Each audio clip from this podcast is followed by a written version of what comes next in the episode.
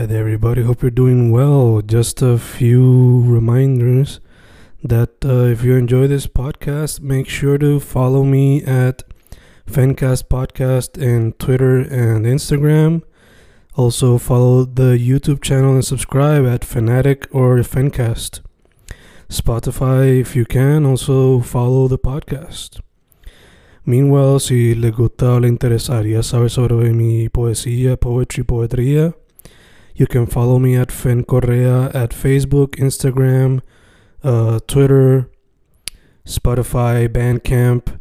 And if you want to buy my books in physical form, you can also look for them in Amazon. Just write Fernando Correa Gonzalez and they should appear. Once again, for the podcast, Fancast or Fancast Podcast en Instagram y Twitter, and YouTube bajo el nombre Fanatic o Fancast. Y si le interesa mi poesía, poetría, poetry, Fen Correa en Facebook, Instagram, Twitter, Spotify, Bandcamp y en Amazon bajo Fernando Correa González. With all that being said, enjoy the interview. Thank you. Y boom, boom, estamos grabando, grabando, Fencas grabando, hoy con un músico que luego de haber escuchado varias de sus canciones y proyectos, eh, puedo decir que no tiene un género firme, simplemente puedo decir que quizás su raíz es de cantautor y de ahí explorar lo que le salga de la mente, sea desde música más cantautora, así como folksy, hasta noise, rock, pop punk, hasta hip hop. Braulio Ríos, ¿cómo estás, hermano? Todo bien, muchas gracias por tenerme aquí. He visto un par de, he visto un par de tus entrevistas, así que estuvo cool cuando me escribiste. Nice, gracias, hermano, gracias. Eh, nada, dude, I did un super brief intro, pero antes de irnos más de lleno a la entrevista, porque la gente sepa tus redes sociales y cómo te pueden conseguir en las plataformas de música. Eh, pues mis redes sociales son el, el handle en todo, a, a través de todas las plataformas, eh, Braulio Ríos Music, y pues en todas las plataformas digitales de streaming, pues y ya sea YouTube y todo eso, pues Braulio Ríos. O sea, Braulio Ríos, Braulio Ríos Music me pueden encontrar en todo, a través, en todo, en todos lugares. Perfecto, perfecto. Pues, mano, como dije, no tienes como que un género al cual te queda enamorado, te gusta explorar diferentes sonidos. So, te tengo que preguntar, ¿siempre ha sido la música esa primera pasión o vino algo antes, algún otro medio artístico y después fue que le metiste fuera la música? ¿Cómo fue eso? No, fue, fue música al principio. Este, como de- desde chamaquito ha sido como una meta bastante clara. Ni es ni una meta, es como que es como que lo que me gusta hacer y hago eso desde como cuando tenía como 10 años pedí una guitarra y no miró para atrás. Como que todo el mundo tenía como esas dudas en la gente, que yo voy a hacer? Yo no sé qué voy a hacer con mi vida. Yo como que yo estoy súper claro. Yo tengo Yeah. una cosa que yo quiero hacer y ya. Este, Ya, ya, ya. después han venido otras pasiones, pero esa es la primera. Bello, bello. Te pregunto, eh, ¿vienes de una familia musical o fue que desde chiquito la música siempre estuvo ahí presente? Y si fue así, ¿quiénes fueron algunos de esos músicos que de chamaquito como que de- llamaron la atención rapidito? Pues mi familia, o sea, sí mi familia es músico. Eh, mi, mi padre y madre no, eh, pero sí eran fan de música. Pero yo tenía una, yo tengo un abuelo, bueno, tenía un abuelo porque para descanse, Ya. Este, que fue el que, pues cuando yo me incliné hacia la música, él dijo, vamos allá. Y me enseñó las los fundamentos, por decirlo así, como que eh, me- fue el que me forzó a sentarme a, a leer música, por más que yo era, yo me gustaba el punk, así como que, pues, no voy a leer música.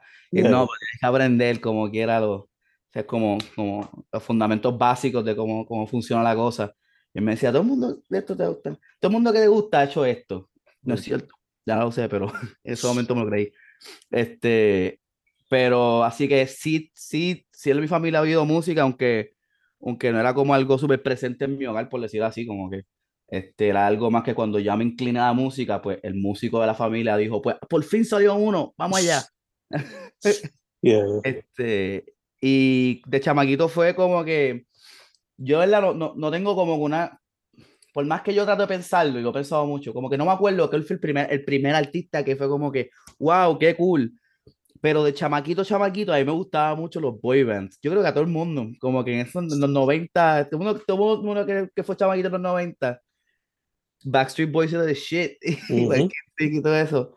Y después ya como que en mi pre-teens, pues fue como que como, como, como, encontré Blink-182 mm. Y me voló la cabeza, porque era como que, wow, esto es súper...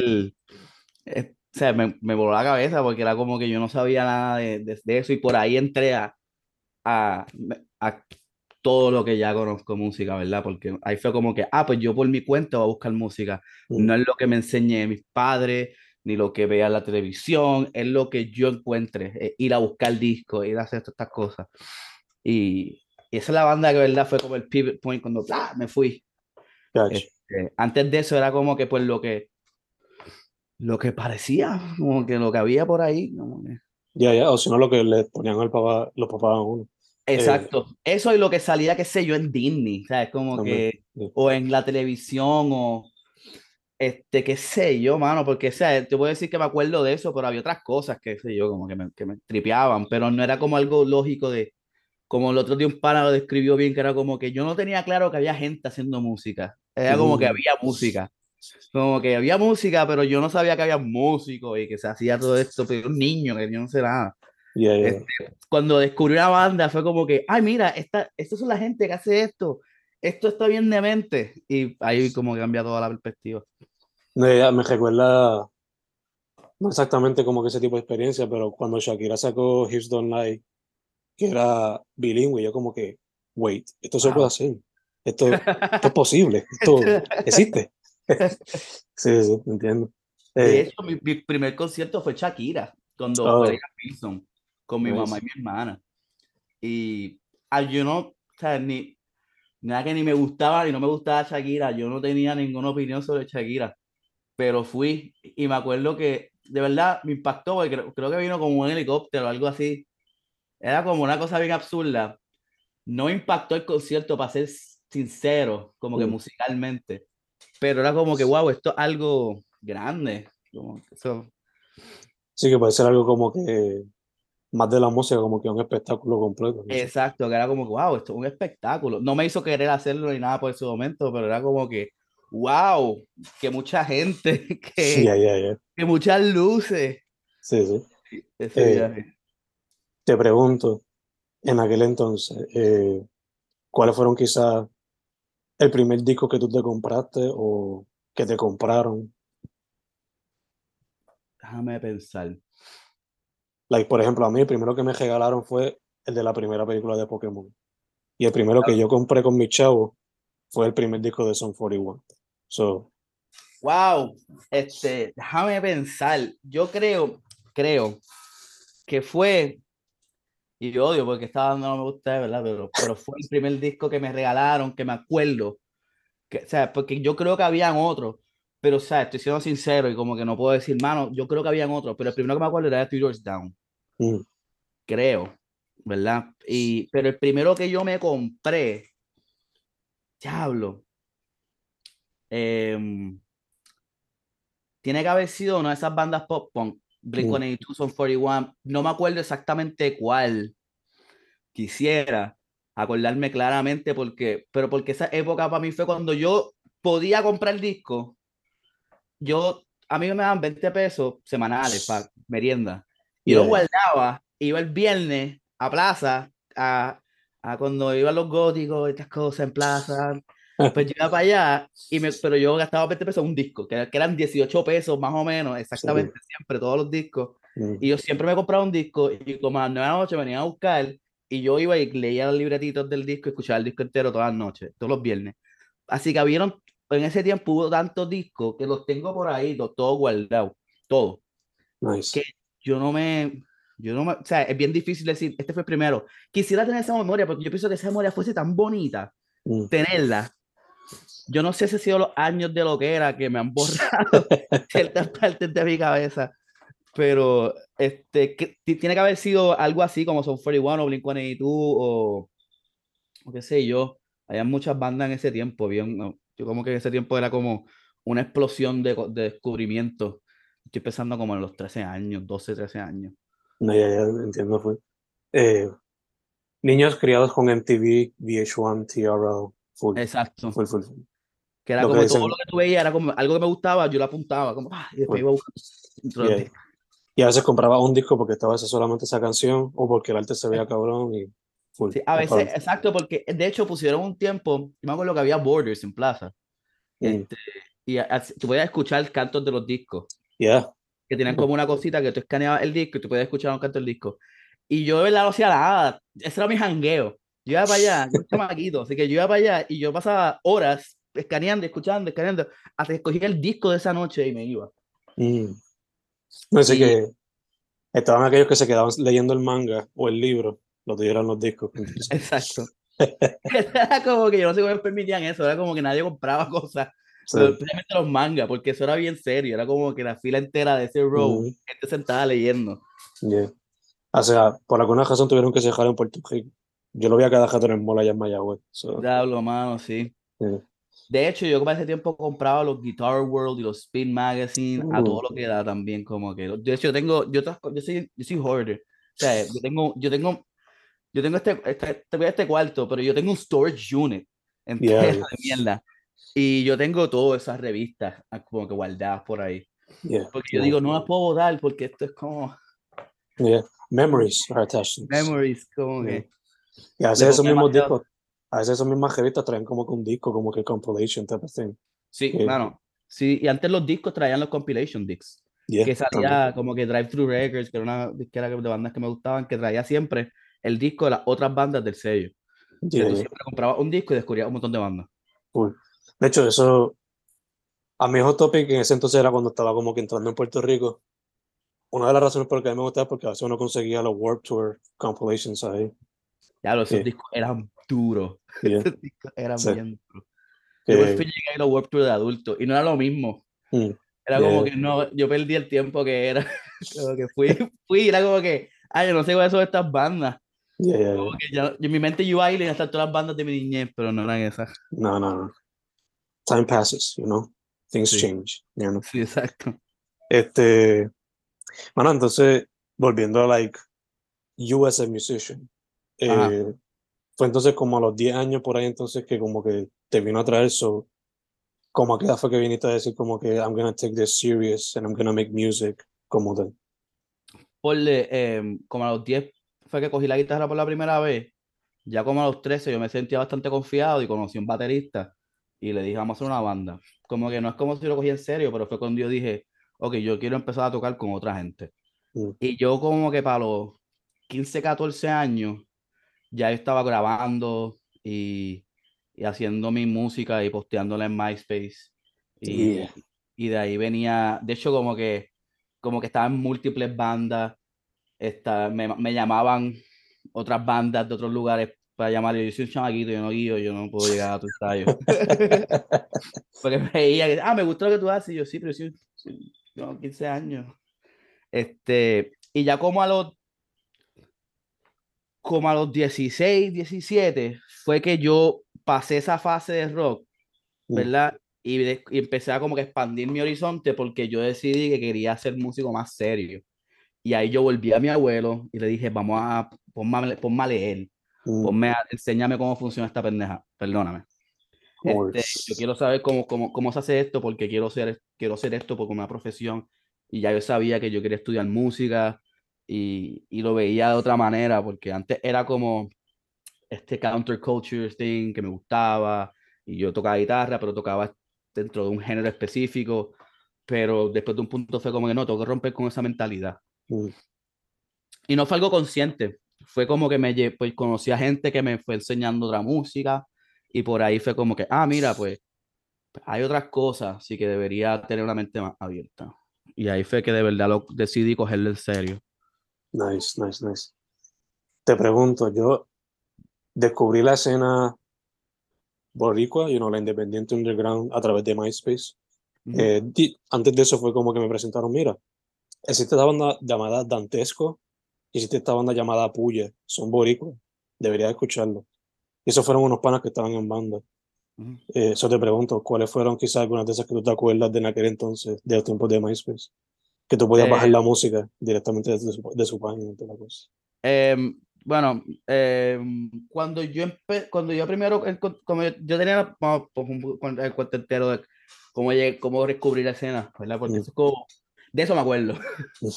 Este, yo cuando esta- estaba en unas bandas ya con otros músicos y u- unos de ellos, o sea, son buenos, así que los llamaron por otras bandas, chama- chamacos ma- mayores, ¿verdad? Mm, Y pues era como que, mira, pues yo voy a tocar este show, me acuerdo que era Rumba. mm, Y yo podía ir, porque tenía como 13 años, 13, Mm. 14 años, chamaquito, niño. Y, y era como que a ese yo puedo ir pues por el día. Me acuerdo que era, era uno que de casualidad era por el día. yeah, yeah. Y yo fui y era una banda de punk y me voló la fucking cabeza. Era como que, porque nunca, yo creo que yo había visto de Suicide Machines cuando vieron, cuando vinieron, pero nunca he visto una banda puertorriqueña partir. Mm, Y fue como que, hombre, que mi perro está, mira, loco. Este, sentar digging en la cama. Este, eh, pues, y, y ahí me, me empezó a, a- a- como que me, me intrigó. Y pues me acuerdo, yo no me acuerdo, me acuerdo un par de bandas así, como que me acuerdo que a mí me gustaba mucho el, el, el punk y me acuerdo de bandas como Tropiezo y Juventud Crasa cuando, cuando nice. empezaron a salir, que era como que, wow, esto está bien, esto está bien demente. Este, Ya, ya. Y, me- y después como que había esa escena emo que estaba Two Face Flowers, recordando en febrero, que me gustaba un montón también. Entonces por ahí, de verdad, era como, una vez que uno descubre algo y uno empieza a ir a show, Mm, era como una cosa constantemente, habían bandas, hay bandas que no, no existen, hay bandas que no me acuerdo el nombre, que pues, mano, eso es, eso es historia puertorriqueña. no, ya, te entiendo. De eso en parte es que surge la idea del podcast, porque muchas de esas bandas pues se perdieron, nadie la pudo documentar y qué sé yo. Una de Eh, mis bandas favoritas que yo no he encontrado la música, pero yo tripeo con mis panas todo el tiempo, era de Clever Effect. Si, si alguien de esa banda ve esto, envíame la música, porque yo todavía pienso en esa música a veces y no tengo cómo, cómo satisfacer eso. mm, que tú dices, ah, esa canción, pues, no puedo encontrarla, eso es como un bad trip, es como un itch que lo puedes rascar. yeah, yeah. Eh, pues nada, te quería decir eso por si acaso. A ver si pego algo y alguien me envía un, un MP3. Yeah, yeah, for sure, for sure. O si no te envía un Mediafire raro de esos que quizás tiene. De, de la grabación de un show en un tape recorder. Sí, porque, eh, ya los tiempos de Blogspot y todas esas cosas. Eh, mencionaste ese momento como que te dio como que de explorar quizás diferentes sonidos, sea por gente recomendándote música o whatever. Para mí fue más cuando escuché el proyecto Demon Days de Gorillaz, porque era tan variado comparado con lo que había alrededor. Sí. So, nada, solo un side comment ahí. Sí, Eh, Gorillaz también para mí fue como cuando escuché Gorillaz. Gorillaz fue como un, un paréntesis, porque eso pasó cuando Gorillaz, yo todavía estaba en viaje porque me gustaba el rock, Mm. pero Gorillaz fue como que está, está, está bien cool, como que, yeah. y era como, esto está cool, pero no sé, I don't know how to feel about it. Mhm. Yeah, for sure.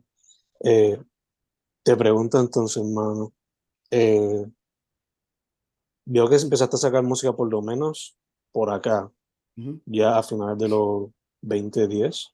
So, hay música previa de Braulio Ríos que quizás se puede conseguir por ahí y nadie lo sabe. O Te esto puedo es. dar como el rundown, porque hay música previa de Braulio Ríos, no estoy Ujú. súper pompeado para decir, porque no, I don't stand behind it anymore. Yeah. Pero sí hay bandas que estuve, Ok. este, porque yo como que salí como solista ahora, pero llevo o sea, un montón de tiempos en banda, ¿verdad? Como que yo como cuando estaba diciendo como Pau 17 que me abrió la cabeza, fue el reggae.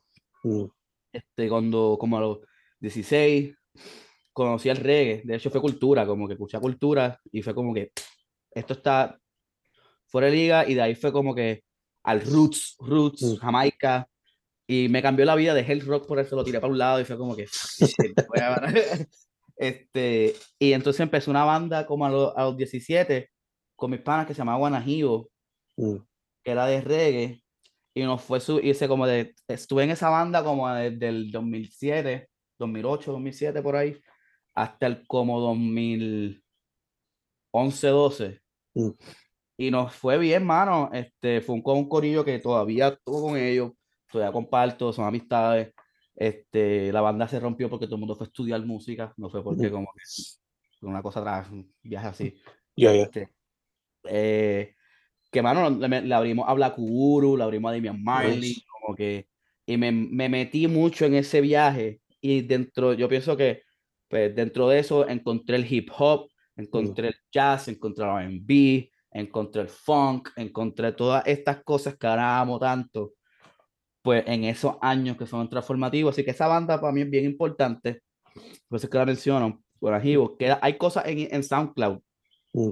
el Guanajibo va a salir cosas en SoundCloud, este, será mi banda por esos años. Hubieron otras banditas entre medio de eso, pero esa fue la que de verdad como que puedo decir que hizo algo.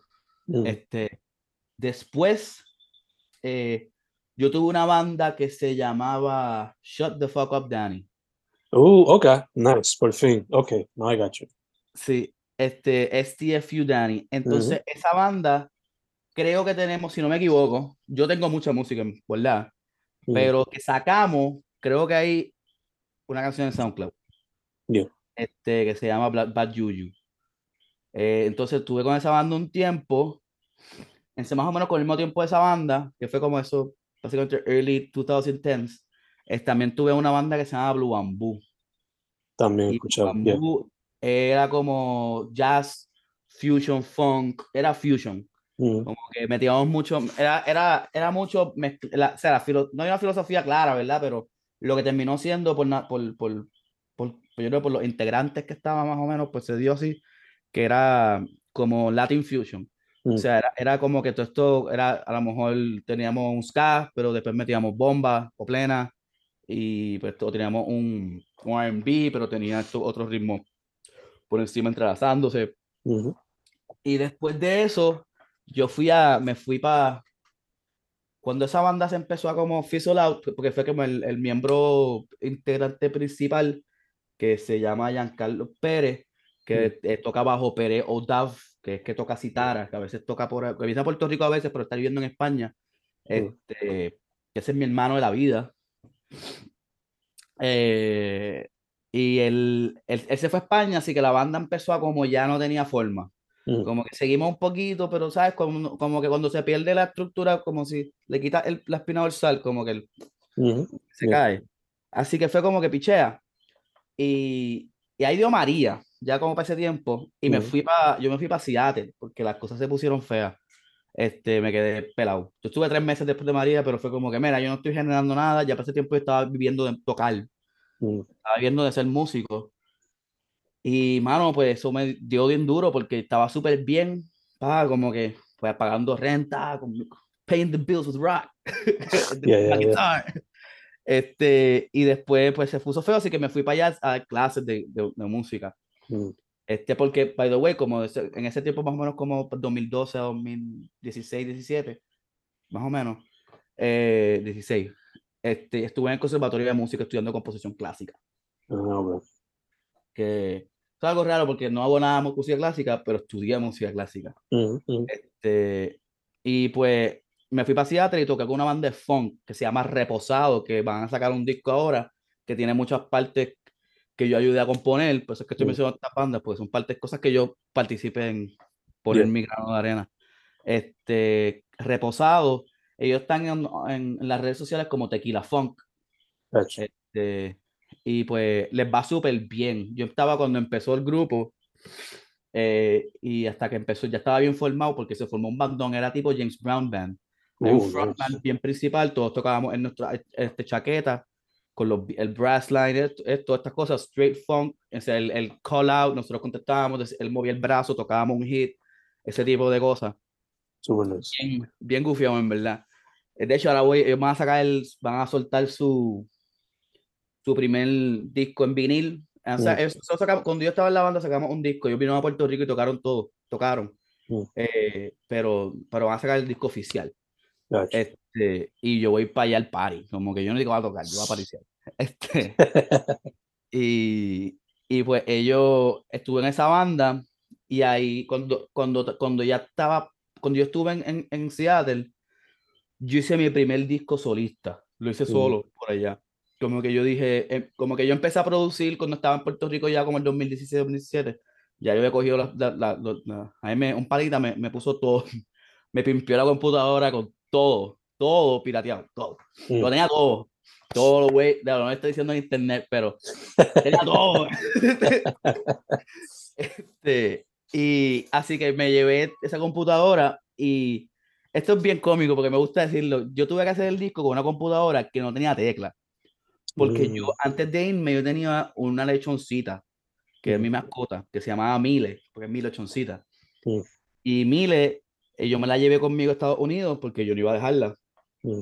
Yo dormía en el piso con Mile, este, y día dejé la computadora abierta y los lechoncitos excavan.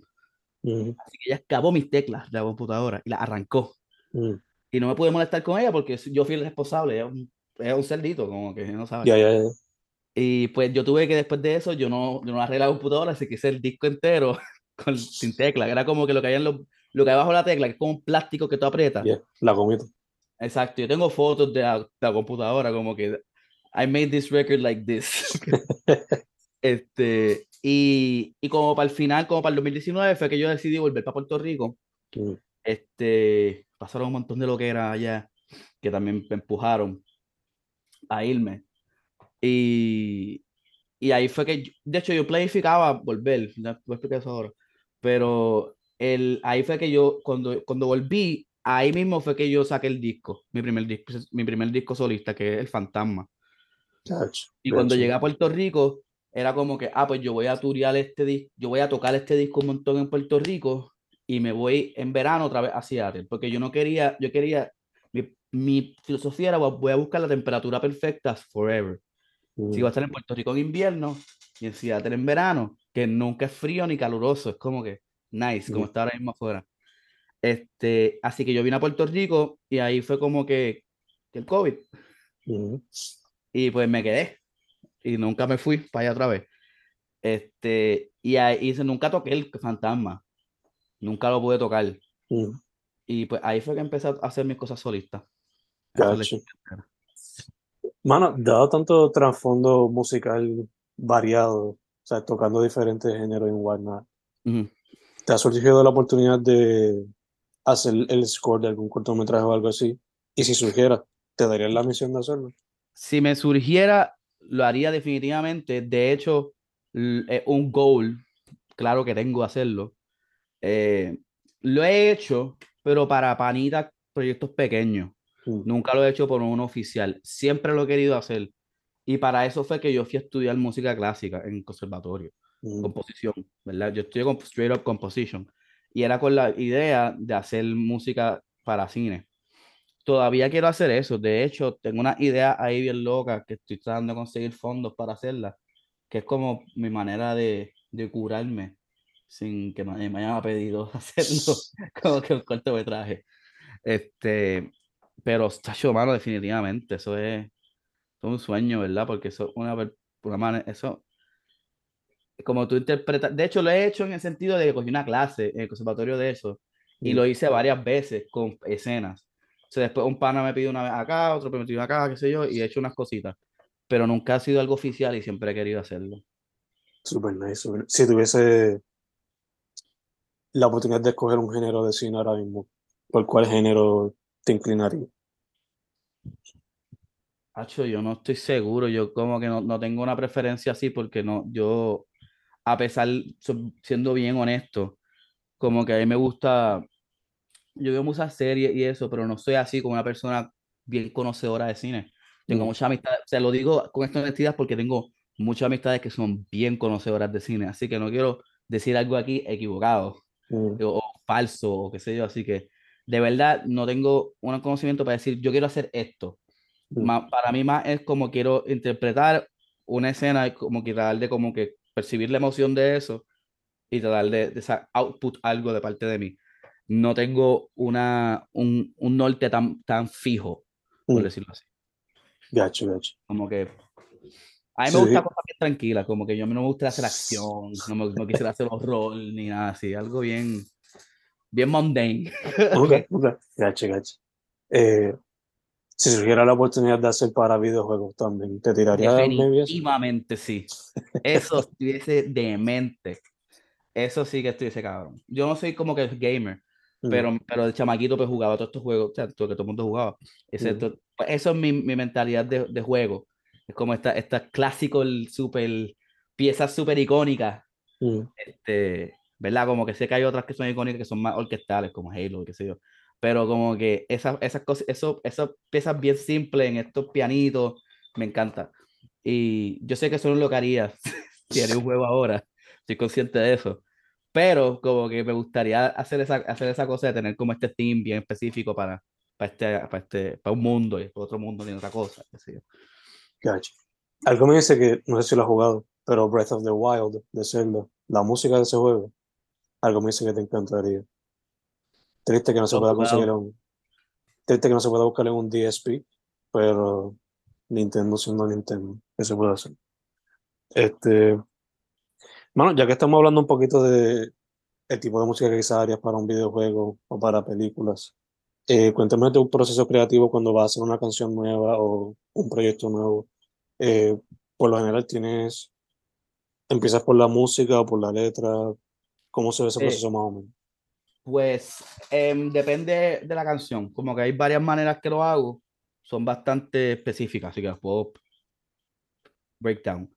Em, cuando voy, de hecho estaba teniendo una conversación con, porque yo me reúno todos los lunes con, con los músicos que a mí me gusta trabajar, con los que Mm. trabajo, porque yo tengo como una, como una compañía, como una compañía, te voy a explicar un poquito de eso después, como que pues nos reunimos son músicos que trabajamos dentro de eso, todos Mm. los lunes, Ah, y estaba hablándoles de, de, de una cosa que es que muchas veces eh, cuando si cojo la guitarra y escribo un riff, pues escribo lo que yo digo como un riff-based song, que es como que o lo grabo en la computadora, pero eso es bastante nuevo, usualmente lo toco, ¿verdad? Y de, de, de ahí eh, uso como que no digo nada específico. Mm. A lo que digo es que hago ruidos musicales, este, como que ruido, hago una melodía, pero estoy hablando gibberish. Mm. Y entonces, pues cuando ya encuentro algo que me gusta dentro de eso, pues trato de, de descifrar lo que el gibberish dice. Mm. Y a, a base de eso sale una letra, ¿verdad? Y pues de ahí yo puedo escoger o quedarme con, con ese, ese, eso que salió o modificarlo para ser intencionado con eso.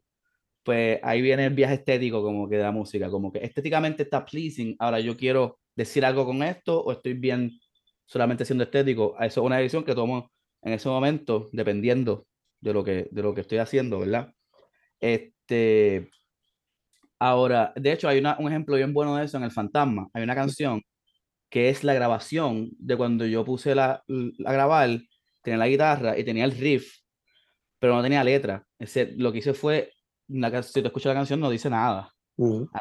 Se llama Caigo. Porque hay un corito, más o menos, pero no hace ningún sentido. Este, e- y, y, y en lo que hago es como murmurar cosas. Pero de ahí salen muchas canciones. Si lo hago de esa manera. Mm. Porque también estaba hablando cuando viene a, a construir con la guitarra, porque después voy a hablar cómo hago con la producción digital. Mm. Eh, cuando estoy con la guitarra, pues hay veces que escribo letras y cuando es- siempre, es bien curioso, porque siempre que escribo la letra primero, cuando voy al, al instrumento, la armonía de la canción usualmente es mucho más densa, Mm. porque estoy ata- ya la melodía más o menos está en mi cabeza y es lo que estaba diciendo los músicos, diciéndole, oye, siempre estamos componiendo, poniendo acordes, buscando una melodía, pero cuando uno busca la melodía y después busca los acordes, usualmente es mucho más denso y mucho más, tiene mucho más cuerpo la composición. Y pues cuando usualmente hago eso, es que tiene como que estos cambios de acordes bien progresivos, que, que, que uso, uso más lo que sé de teoría musical porque, porque quiero moverme a través de los acordes, contrario a estar usando un, cuatro acordes que están dando vuelta o un riff que está, que está dando vuelta. Mm. Este, y, y pues esas son las dos maneras. Y siempre que ya está escrita la letra, pues es mucho más intencionada. O sea, ya el, un mensaje bien claro y como que esto es lo que yo quiero decir específicamente, no es, no es un, un tirada a pared a ver qué sale. Yeah, yeah. Esto es exactamente lo que yo quiero decir y lo estoy diciendo claro y, estoy tocando esto, y sé cuando lo construyo con los acordes, he encontrado que sale, la armonía es, hecho súper, o sea, cada, cada compás ya hay otro acorde nuevo Mm. dos, cada, cada compás tiene dos acordes, o sea, se mueve mucho. Este, y entonces cuando voy a, a, a, a hacer música electrónica, casi siempre tengo una, un, cuando voy a hacer hip hop, por decirlo así, eh, o producir algo, eh, lo, casi siempre voy buscando un sample. No siempre sé lo que estoy buscando, ¿verdad? Siempre es como estoy escuchando. Y cuando algo me llama la atención, pues trato de, trato de, you know, flip the sample, como quien dice, buscar algo, algo dentro de eso que no es eso, ya sea reestructurándolo, las notas de la parte, eh, picándole, mezclándolo con otro sample, que me gusta hacer eso a veces porque suena bien chopeado, que suena bien cool. Este, y ese casi siempre la, la, el motivo principal es lo que me va a decir lo que va con el resto. Entonces es bien, es bien como que eh, tengo este sample, pues voy a los drums y hago una, hago una batería y ya la batería me va a decir, yo ya haciéndola, yo digo, ok, ya sé para dónde va a coger el bajo. Y después voy para allá, hago el bajo. Y casi siempre cuando hago música así, hago un loop y lo, lo loopeo un montón de tiempo. Casi siempre lo hago como ocho minutos para allá arriba, así un montón de tiempo. Y me lo llevo al carro. Y lo, y lo tengo conmigo en mi teléfono y tocándolo en el carro por mucho tiempo. Y ahí es que voy escribiendo los rap. Mm. Porque me, yo escribo mucho en el carro, guiando. Porque siento que, que, que suelto. Como que no, no, si estoy en mi casa, siento que si estoy rapeando me escucho el vecino. y en el carro me siento safe y lo hago mucho ahí. A veces que lo hago en el cuarto, ¿verdad? Como no siempre eso. Pero eso es una, una, casi las canciones que más a mí más me gustan mías, me han salido haciéndolo de esa manera, porque dejo el loop bien largo y cuando llegue a un sitio, no es que cambio la canción y tocarla otra vez, es que desde que salí de mi casa hasta que llegué allí está tocando el mismo loop. Y estoy jodiendo con el loop y jodiendo, y a veces ni siquiera escribo una letra específica. Es como un, como lo mismo, haciendo y sale una, un, un, una intención rítmica, una intención melódica, algo que digo, esto es lo que es, y esto es lo que, con lo que tengo que quedar. Y de ahí voy buscando y a veces escribo algo, no me gusta, lo voto. Yo soy bien como que yo no, nunca lo primero que escribo es lo que va. Eso mm. nunca pasa. Como que yo, yo creo en que uno escribe mucha porquería. Escribe mucha porquería, escribe muchas cosas malas. La mayoría lo escribe malos. O sea, así que como que si uno hace volumen, pues uno puede escoger cosas buenas. y, pues ahí es que como que, pues así es que hago el, el, lado del hip hop. Entonces, pues ahora, recientemente, durante, durante el año pasado, así siempre he hecho la música. Y de hecho, como que casi siempre al final de una producción, es que antes traía a otro músico para tener otro oído. En El Fantasma no lo hice. Bueno, sí, pensándolo sí lo hice, eh, porque traje, traje otros dos músicos al final que fueron dos vientos, dos muchachos que tocan viento y me ayudaron con unas cosas. Mm. Y, y, casi siempre en otras canciones que, que he hecho después de eso, es como que al final traigo a Iván Jiménez, Banjo, que toca los Bronson, este, que es mi hermano la vida también. Y le decía, mira, bro, como que, ¿qué tú crees de esto? Te lo voy a dar, ponle cosita. Y él, él, él, le ponía una cosa que es como, coño, yo no, yo no, sé, no se me hubiese ocurrido hacer eso, perfecto, como que, porque le da, le da más vida. Entonces, más para acá, más cerca el, durante el año pasado, el año que, que para acá va a pasar, este, eh, empecé a trabajar con un productor que se llama Chelo y ahí era como que pues colaborábamos un poco. En la primera pues yo hice unos samples él lo cogió y él terminó la producción eh, una porque era pop pop punk pues él, empezamos a buscar como que él es más de escuchar decir mira escúchate este artista vamos a tratar de irnos por esta línea y bien intencionado de esa manera, que es súper... Boom, ahí volvemos. Mano, mala mía, me volví ahí escuchando, estaba hablando sobre cómo por lo regular colabora con Chelo. Sí, este, pues llevo colaborando con Chelo y pues él es un productor bien intencionado, como que va, va directo al grano. Y yo he sido más buscar, como mm. que voy buscando y me gustó, me ha gustado la experiencia un montón. Este, pues como que, como digo, pues el, el, vamos buscando algo específico. A veces empezamos buscando algo y terminamos en otro lugar. Mm. Eh, y pues ahí he buscado una manera más... es diferente escribir porque me, me, me, he puesto la cosa de escribir. Muchas veces escribo en la sesión. Mm. Como que, ah, voy a, voy a escribir todo ahora. Como que la canción lo voy a escribir ahora. Voy a sacar los hooks ahora. Voy a escribir todas estas cosas ahora. Y en vez de buscar esta, como que ir buscando con calma, que a veces lo he hecho. Como que, por ejemplo, hay un tema que saqué que se llama Coridile, que se le, yo le metí casco aparte. No lo, hice, Mm. no lo hice en el estudio, lo hice en mi casa.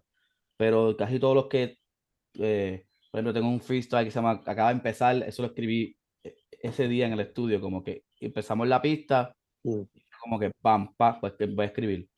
Este, hay una canción que se llama Olvidarte, que la escribí en el momento, como que no fue como que fui a buscarla, fue como que empezamos a trabajar, hizo el beat, vamos, la guitarra, los acordes, pues ya le cuando él empieza, se sienta a tweakear, que ya yo no estoy tan involved, porque ya es una cosa más de producción, Mm. pues yo me siento para atrás con la libreta, pap, y pego a escribir.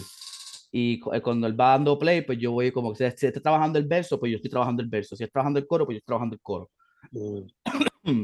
y me, como dice, eh, todo, todo en la música es un skill, como que aunque tú puedes poner toda la pasión, la pasión siempre está y la intención siempre está y el querer decir algo siempre está y hacer todas estas cosas y todas estas cosas místicas de la música siempre están, pero también es un skill que se practica, Mm. como todo. Escribir es un skill que se practica y pues, es un, pues he practicado de esa manera, ¿verdad? También he practicado porque pues eh, por, por otras cosas que yo hago, pues escribo más de lo que canto. Este, y pues ya, como que ahora este año he empezado a escribir otra, a hacer música otra vez solito, como que Mm. pues, no por ninguna razón particular, simplemente porque pienso que como que quiero volver a eso, quiero volver a, a yo hacer mi música, a buscar, buscar cosas de una manera diferente, como que pues mi música siempre ha tenido como este, este tema de salud mental, Mm. de como que bregar con depresión y eso, pues porque yo padezco de estar deprimido, ¿verdad? Como que yo lo digo sin, sin, sin tabú. Este, tengo mis, mis cosas de salud mental, problemas. Mm.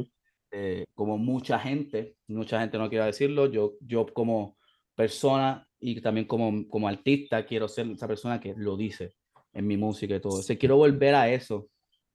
Entonces, pues, me enamoré otra vez de hacer eso cuando un día estaba en la mala y dije, voy para el estudio solo. Como que le dije a todo el mundo, nadie venga al estudio conmigo, yo no quiero a nadie al estudio, voy yo. Porque siempre hay gente en el estudio, siempre hay, está el productor contigo o qué sé yo, pero como que eso ha sido la experiencia a través del año, el último año. Y dije, no, déjame hacerlo solo. Entonces, como que lo que salió fue bien bonito y bien honesto. Y dije, quiero explorar esto un rato más. Como que Mm. quiero hacer poco más, volver a esta cosa de, de, de, de tener este, de tener esta razón por hacer esta, hacer esta música. Sí, sí, que hasta cierto punto te puede servir a, a ti mismo como terapia, Terapia. ¿no? Sí, terapia. Muy Como que cuando, cuando, o sea, casi siempre cuando, o sea, cuando dije lo de que uno escribe gibberish y no le encuentra algo, Mm. a veces tú lo sacas y tú te das cuenta que sí estabas diciendo algo, algo que tú no, amor, no estabas conscientemente diciendo, pero está ahí. Ya, ya. Y de repente es como tú mismo te, o sea, te encuentras como que, wow, yo sí pienso esto, qué loco, como que.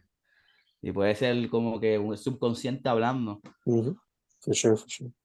Eh, bueno, hablando sobre la manera que produce por lo menos hip hop, eh, mencionaste que a veces te gusta empezar con un sample.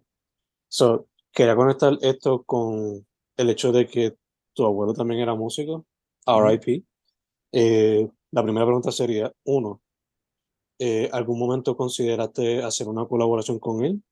Y dos, si fuese a coger un sample que te recordara a él, sea porque es una canción que le escuchaba música o algo así, eh, ¿cuál sería esa canción que te gustaría samplear? Pues yo, en, siendo bien honesto, nunca consideré colaborar con él porque durante el tiempo que, sea, él era saxofonista, Mm. clarin- él tocaba clarinete, saxofón y flauta. Mm. Y, y ya cuando yo, yo tenía una relación bien cercana con él, que fue antes de que se muera, pues, y él venía a mi show y conocía a los músicos y todo, pero él tenía la caja de dientes Mm. y la embocadura cambió y no quería tocar saxofón, le regaló el saxofón y él decía, mira, sí, yo te explico lo que tú quieras, pero yo no voy a tocar saxofón más. Así que no podía tocar con él. Mm. Como que, que yo quisiera, yo podía hablar de con él música, pero él no, él cogía el piano y él tocaba y hablábamos y él podía joder y joder ahí, pero él no es pianista, como él es como yo, que tiene dedos, dedos yo digo dos dedos trincos para el piano. Soy guitarrista, que no hace sentido, porque tengo dos dedos, sí tengo los dedos, se mueven, pero para el piano es un desastre, él hace como yo, como que se quedan como que, Ujú. así que por eso es que yo puedo tocar cosas, pero me tardo mucho. Este, Y, y pues no, nunca, nunca tuve ese esa oportunidad. La mujer si, si, si hubiese tenido más tiempo con él, quién sabe, puede haber sido que sí. Porque como en ese tiempo yo no producía, no era lo mismo que ahora, que yo tengo todas las herramientas para grabar en mi casa. Eh, y yo, por ejemplo, yo tengo, est- est- esto- yo tengo el micrófono porque tengo mi seteo de, de mi, de mi casa, Mm, pero yo tengo un estudio que, que, colabor, que, que en colaboración con, no es mi estudio, es un estudio en el que yo trabajo, eh, que en colaboración con otros músicos, en que sé, yo tengo una compañía que se llama Yoka, que Mm. nosotros alquilamos al estudio, al corillo de Baba Gris, que es el estudio de Templo Okama. Y ahí es que yo trabajo las cosas oficiales, porque ahí está mi equipo de verdad. mm, Aquí es como una- un equipito, pero allá está mi equipo caro. yeah, yeah, Como quien dice, the real shit. yeah, yeah, yeah. Y, pero como que ese momento, cuando yo grababa, yo tenía que ir a un estudio, sacar horas de estudio, pagar por el, por el tiempo de estudio. Eh, yo, yo hacía mucho el truquito, hacíamos mucho el truquito de ir al CAT y hacer Mm. los guinea pigs, y de ahí sacábamos, sacábamos la música. Este, pero en ese momento no, no podía, como nosotros llameábamos y hablábamos y co- compartíamos musicalmente, pero no. Entonces la canción que yo trabajaría era su tema favorito de tocar, que es Misty. El de Look at me, I'm as helpless as a kitten on a tree. Ese, Yeah. ese tema, que a mí me encanta, ese es de los temas más bonitos, la letra, la melodía, eso es tan bonito. Es una canción de amor tan linda. Este, y yo, bueno, ahora que tú lo mencionas, me encantaría ampliarla. No sé si, si, si puedo ampliarla. Este, si me sale, pero mínimo haría un cover. Mm, encan- Me encantaría ampliarla, pero no sé por dónde cogerla sin que me metan problemas, ni que nadie se dé cuenta. Como que, o es- porque para el punto que sea obvio, si es obvio, pues no puedo usarlo. Yeah. Este, así que, pero, pero, un, pero el tema en sí lo puedo grabar porque son de los temas que yo creo que son dominio público. Creo, nadie, don't quote me on that. Maybe, maybe. Eh, estoy buscando ahora aquí breve y hay como mil versiones. Exacto, So, hay mil versiones, como un tema de música clásica, es, es Mm. ya- es un estándar de jazz que se, se- todo el mundo lo toca. yeah, exacto, exacto.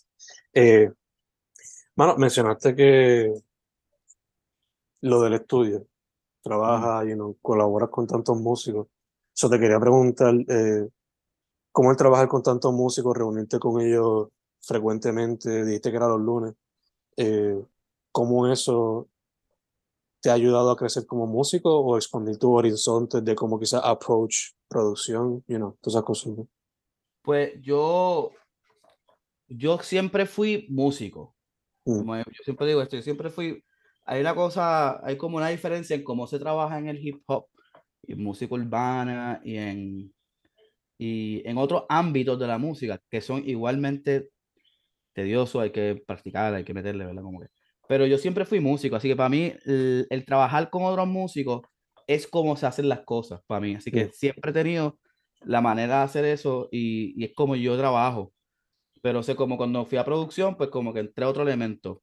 Eh, a lo que voy es que eh, siempre ha sido, ¿sabes? Como que tocar con un músico específico, crezco, porque si tú te dejas enseñar, vas a aprender.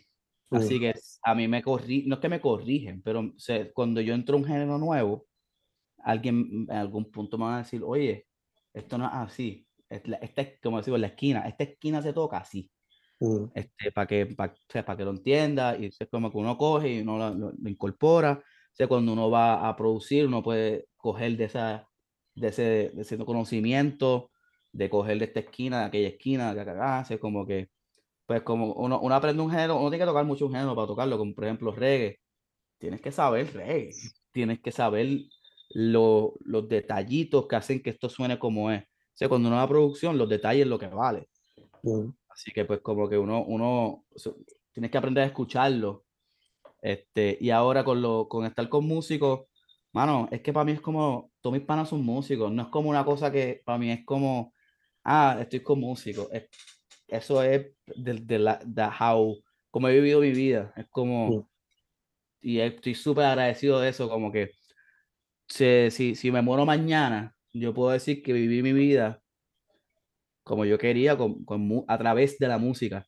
he cogido cantazos, que me he reído, llorado, eso todo, pero tener la bendición de vivir a través de la música y que todo, y compartir con tantos músicos que ni puedo contar, que, que me encanta como que salir y, y encontrarme a alguien y hablar de cómo tocábamos, como que, ¿te acuerdas cuando fuimos a este? Como que, porque son muchos y, y todos me han enseñado algo. O sea, yo me acuerdo claramente un trompetista que se llama Ian Negrón, que fue el que me dijo, papi, tú sabes tocar, pero no sabes nada todavía. Yo tenía como 18 años y él, y él era libre, estaba en el conservatorio y yo no, yo no, yo todavía no, no todavía, estaba en la, yo estaba en la UPR estudiando educación musical, pero no había cogido muchas clases todavía.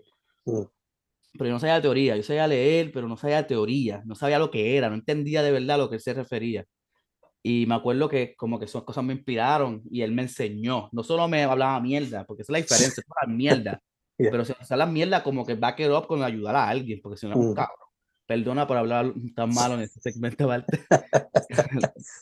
este, que es como que, hermano, pues, pues como que, mira, tú no sabes esto, pues esto es esto. Mira, así que funciona. Como te dije a la esquina, mira, esta esquina se toca así. Como que ven acá, te voy a enseñar. Es como gente me llama a mí, ¿cómo se escanquea? Pues yo voy y te enseño, como, mira, así se hace. Como que así que, así, así que se hace, son los tipos diferentes de hacerlo. Porque pues la música no es, todo, todo complejo. Todo, todo, todo, todo, todo, hasta lo que, porque la gente le gusta la mierda, especialmente el género urbano. Todo es complejo. Todo. El que se mete de verdad sabe que todo es complejo, todo hay que aprender, todo hay que meterle, todo hay que desarrollar, todo hay que, todo, todo, todo, todo, todo. No hay nada fácil en la música. Y eso es lo que es bonito, porque tú te enamoras. Y la, única, la gente que lo hace es porque está enamorado de eso y está medio loco, porque nadie que está sano en la cabeza va a pasar tantas horas haciendo ruiditos. Bien. Y escuchándolo tanto tiempo en loop. escuchándolo tanto tiempo. Este, pero, mano, a mí me gusta como compartir con los músicos, porque a mí me gusta hablar de música. Mm. No en el sentido de, no siempre hablar de bandas, pero de, del concepto de, de esta melodía, cómo es que se construye, cómo es que de esto, como maneras diferentes de componer. Es para mí, eso es lo que a mí me, eso es lo que yo me curo con eso, como que yo, como quien dice, yo hago social media, estas cosas, pero yo quisiera no hacer eso. A mí me mm. gusta el de nitty gritty de la música, a mí me gusta estar horas en el estudio, a mí me gusta estar con los músicos tratando de sacar una parte que no sale.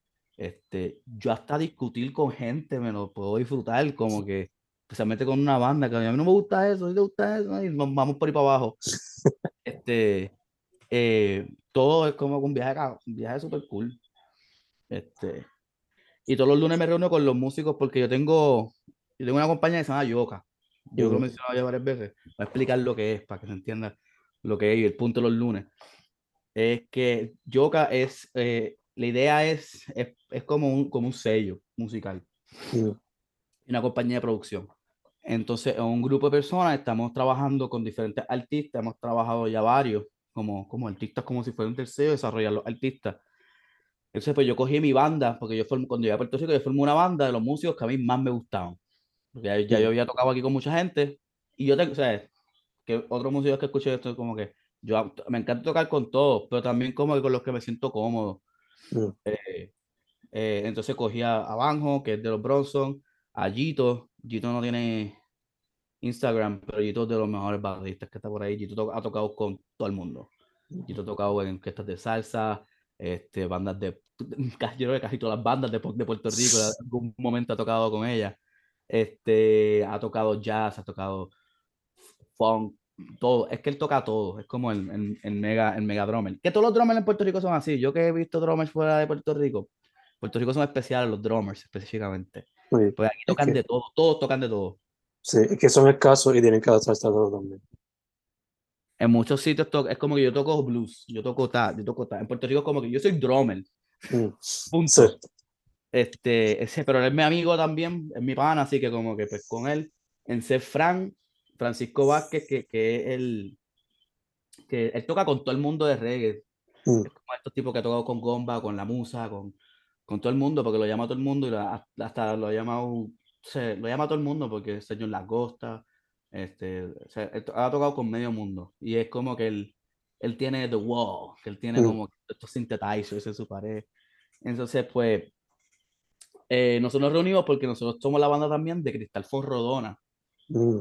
este, que trabajamos con ella Y pues como nosotros nos reunimos para estar al día, o sea, ya sea con la música de él, la música mía, la música, porque tenemos, nosotros, no, Antonio llamamos los buenos muchachos, nos estamos llamando Barrecampo. Mm. Entonces, pues como que yo quiero que sea, tú sabes, ¿sabes Anderson Pack?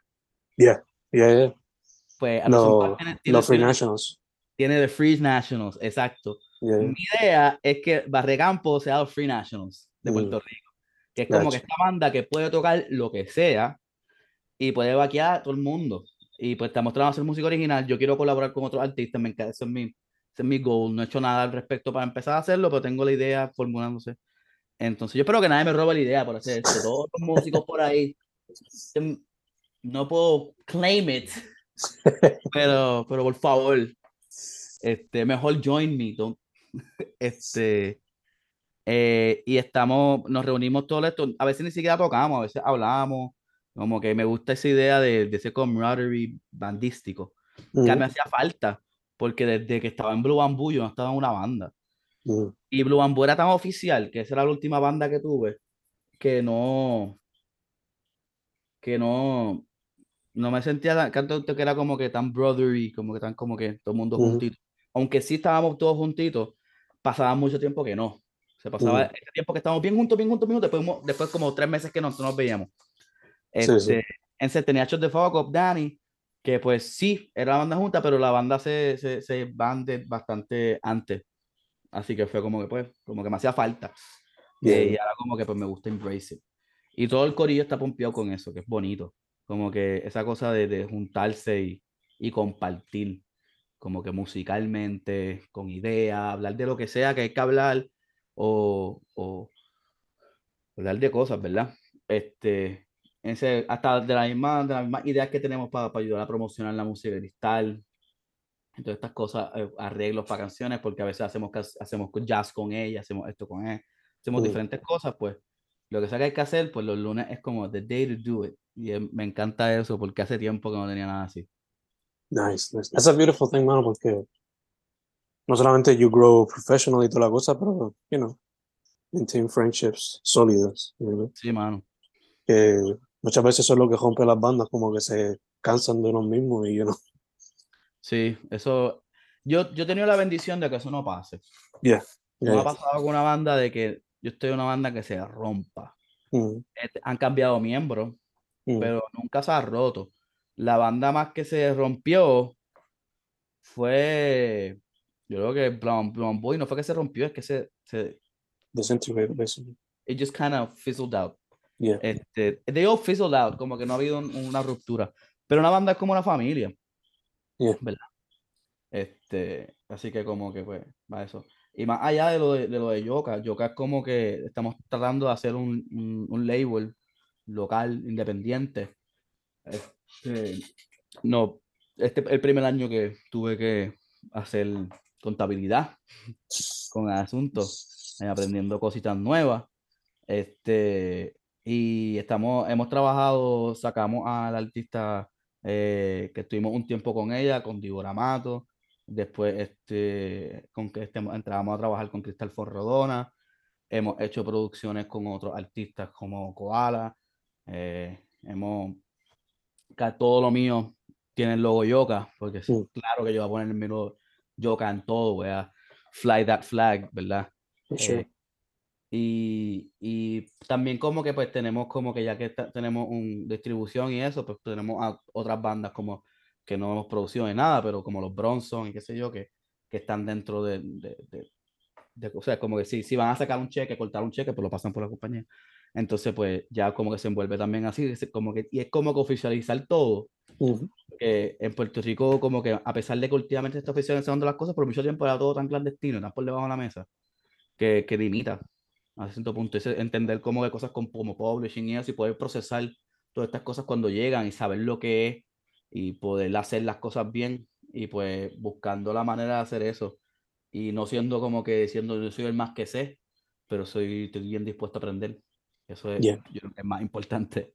Yeah, yeah. Este, y, y pues como que estamos tratando de hacer esa cosa, mano, y un equipo bastante sólido, este, y ever changing, y, y pues estoy pompeado porque es como una cosa nueva, porque siempre he sido músico y de repente como que quiero coger un leadership role Mhm. más business. Yeah, yeah, yeah. que, me asusta a veces. Me, me asustó un tiempo, ya no me está asustando tanto, porque me, me fue un dilema de que ese no soy yo. Yo soy, yo soy músico, yo no sé por qué carajo estoy tratando de hacer esta porquería. Yo lo que quería, como siempre digo, I wanted to make a t-shirt Mhm. y terminé con un sello. Este, no es como si tengo un sello bien exitoso, pero hay una estructura ahora que hace que las cosas fluyan un poco mejor. Yeah, yeah. Mano, mientras estaba hablando de eso del openness, me vino a la mente, porque es la clásica que siempre me viene, lo de Neil Peart. Este, one of the best drummers ever, of course. Pero hasta él mismo, como que keeping his mind open to learning. Había como que algo que en los techniques que no le salía. Y entonces descubrió este jazz drummer que era básicamente a teacher. Y él fue quien le enseñó a hacer esa técnica. So, Sí, yo No. vi eso. just a brief connection there de, you know, el sé. openness. Yo creo que yo sé exactamente lo que habla. Yo vi como, creo que hay un, como que hay, no sé, como un documental sobre eso, ¿verdad? I don't really remember. I just heard the story, read it, Eh, no me acuerdo qué fue, pero yeah. Este, ah, pues yo creo, algo así también lo vi, no me acuerdo tampoco cómo era, como que tengo una imagen en mi cabeza, así que yo como que asumo que hay un video envuelto, este, pero que, que, que como él es cuadrado, o sea, Mm, él toca como, no, como, como straightforward, no sé cómo explicarlo, no quiero decir lo que no es, pero como, como on the beat, como que pa, perfecto, yeah, como un, un swing, swing jazz, un, un jazzista, eh, it flows. yeah, Eso es lo yeah, que yeah. quería como que cogerle. Y sí, mano, es que no, es que, es que yo creo que eso es una, una cosa bien de músico. Como que los, los músicos que han estudiado música, qué sé yo, como que ahí es que yo digo como que hay diferentes cosas, porque ahí está, hay, hay, hay, hay veces que uno se encuentra con, con, no quiero dar mierda, pero como gente presenciosa, es como que, ah, yo sé, ya yo sé, ya yo odio esa cosa, ya yo sé. Estás hablando con alguien, la persona, tú le dices algo, ya yo sé, ya, no, ya yo sé. Como que, ok, como que esto no es una competencia con quien más sabe. Como que yo prefiero en muchas ocasiones echar para atrás y decir no sé y que me expliquen algo que yo sepa, porque a veces aprendo algo más. Porque, porque mano, si, tú- si, uno, si uno tiene la, la- la- el amor por la música, tú quieres aprenderla por, por ninguna razón. Como que no hay. It's its own reward. There's mm, no goal to it. No es como yo voy a. Estoy tratando de ser músico para llegar acá. Uno quiere hacer eso por, por como, como dice, estabilidad económica en la vida. Porque uno no quiere estar todo el tiempo scraping by. Pero, este, uno. O sea, uno- el, el, la- el punto es hacer la música. yeah, Y yeah. ese, no, el punto es hacer la música. Uno siempre va a estar aprendiendo. Yo estoy ahora aprendiendo a tocar slide guitar. O sea, como Mm, que, y es de cero, porque yo pensaba que yo sabía hacerlo. Porque yo veía gente y yo, "Pss, acho, yo puedo hacer eso. Y después me senté a hacerlo y fue como que, no. que esto, como que ese, me tuve ese momento de I should have known. Como mm, que, que no, obviamente no va a ser tan fácil. Y me senté y dije, y empecé de cero. Busqué como que lo más básico que pude encontrar y estoy working my way up. Porque quiero aprenderlo por ninguna razón. Como me mm, explico, como que porque me gusta aprenderlo, me gusta sentarme a tocarlo. Gotcha, gotcha. Mano, after listening to your, no diría como que your entire life story, pero you know, a lot of it, tu creative process, algo me dice que you have kind of like the potential of doing like what Zappa did en su tiempo, como que balancing out popular music, aunque su música no era popular Sí. for anybody's imagination. Me refiero más como que rock and roll o whatever. Y también hacer classical music, como él vino a hacer later in his, in his last years, you know. Que that would be an interesting thing to see, especialmente de un músico que, de, o sea, de nuestra islita, nuestro archipiélago, donde no se ve tanto esa variedad de un solo músico. Sí, Eh, mano, yo estoy, yo estoy de acuerdo, como que no se ve tanto eso. Eh, también te quería preguntar, y con esto ya mismo podemos dejar, pero given all your experience, eh, ¿cómo tú has visto entonces la escena crecer, cambiar, experimentar, you know, morph into different things throughout all this time?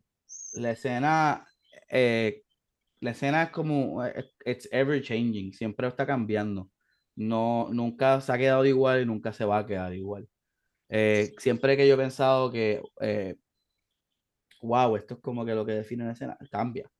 Mm, Porque así es la vida, así son los tiempos, las cosas cambian, como que things go in, things go out.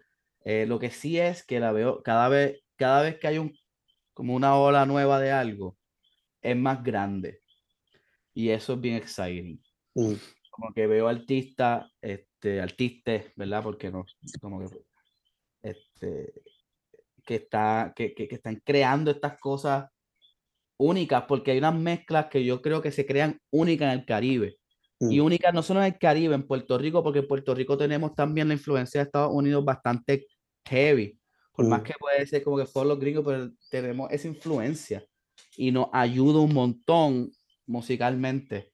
Yo como que porque no tenemos esta cosa R&B R&B bien, bien buena que hay gente haciendo, eh, funk, soul, pero también tenemos todo lo que, lo que es el Caribe, tenemos todo, todo nuestro folclore y tenemos todo el, el folclore de, todo el- de, de República Dominicana y Cuba. Y, y más allá de eso tenemos Jamaica, por eso que tenemos el reggaetón, mm, este, es- y todas estas cosas mezclas que, que se mezclan en Puerto Rico y crean cosas bien únicas. Y, y se, a- no es que se está creando en Puerto Rico nada más, está pasando en otros lugares, pero hay, hay artistas haciendo unas cosas incre- Dame un segundito.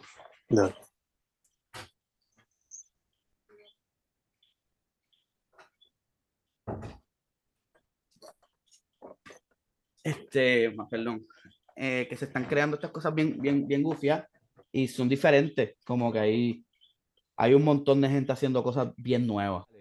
Te me cortaste un momentito ahí, man. Este, estabas diciendo que mucha gente está haciendo cosas nuevas. Ah, que hay mucha gente haciendo cosas nuevas y, y cada vez que, cada vez, o sea, uno siempre va a ver cosas nuevas porque es la naturaleza de, de, de- de todo, pero cada, y cada vez es más grande. O sea, Mm, cada vez los artistas los veo con un reach más lejos. Como que local, o sea, hay artistas, siempre ha habido artistas in- internacionales en Puerto Rico.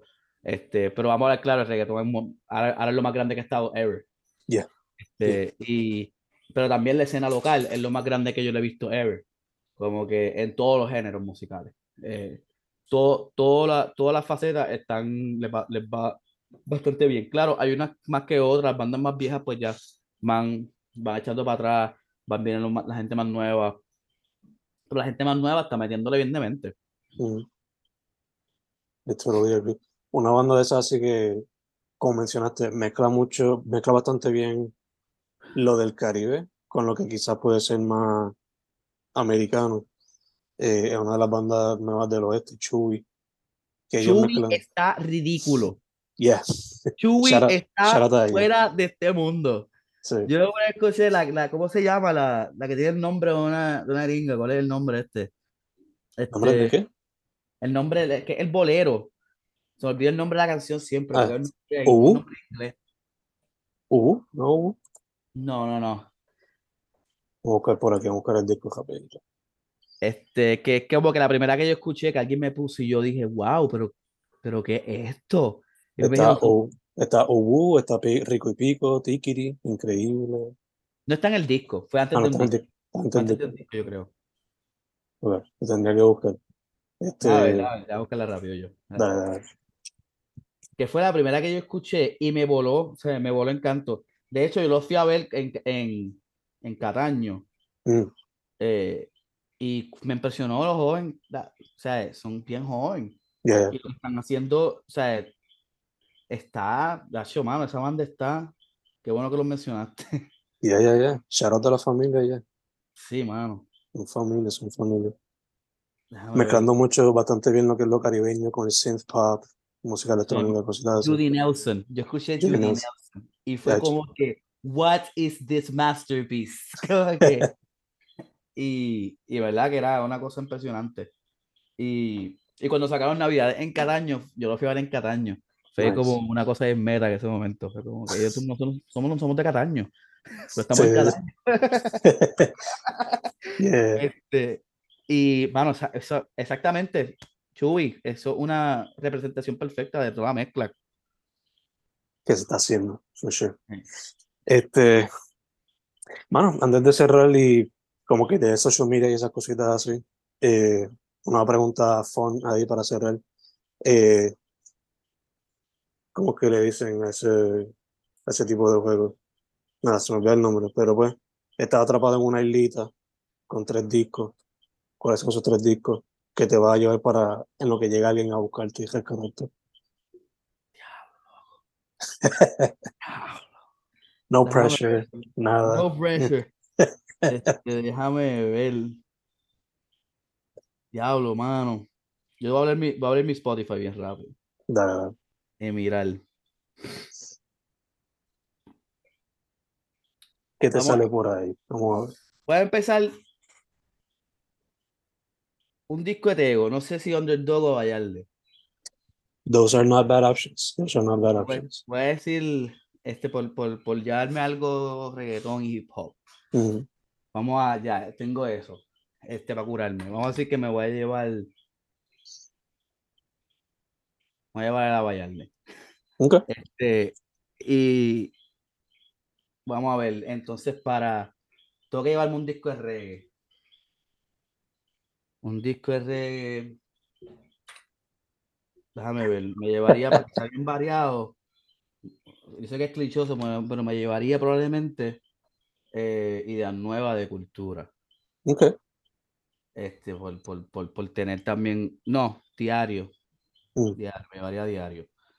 Este, y entonces, algo de rock.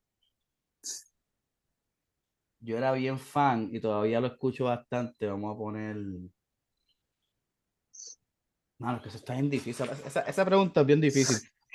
Pero, pero nada, pu- puedo poner, este, me llevaría este, en útero de Nirvana.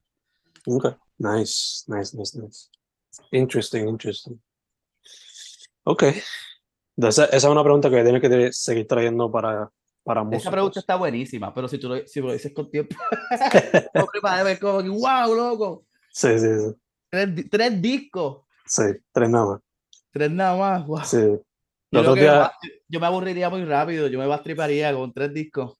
yeah, el otro día estaba rewatching la película Green Room, que es de esta banda que, banda punk, que un día pues eh, lo joden y no les dan un show que ellos tienen en mente, so lo envían para otro sitio y termina siendo un sitio de neonazis.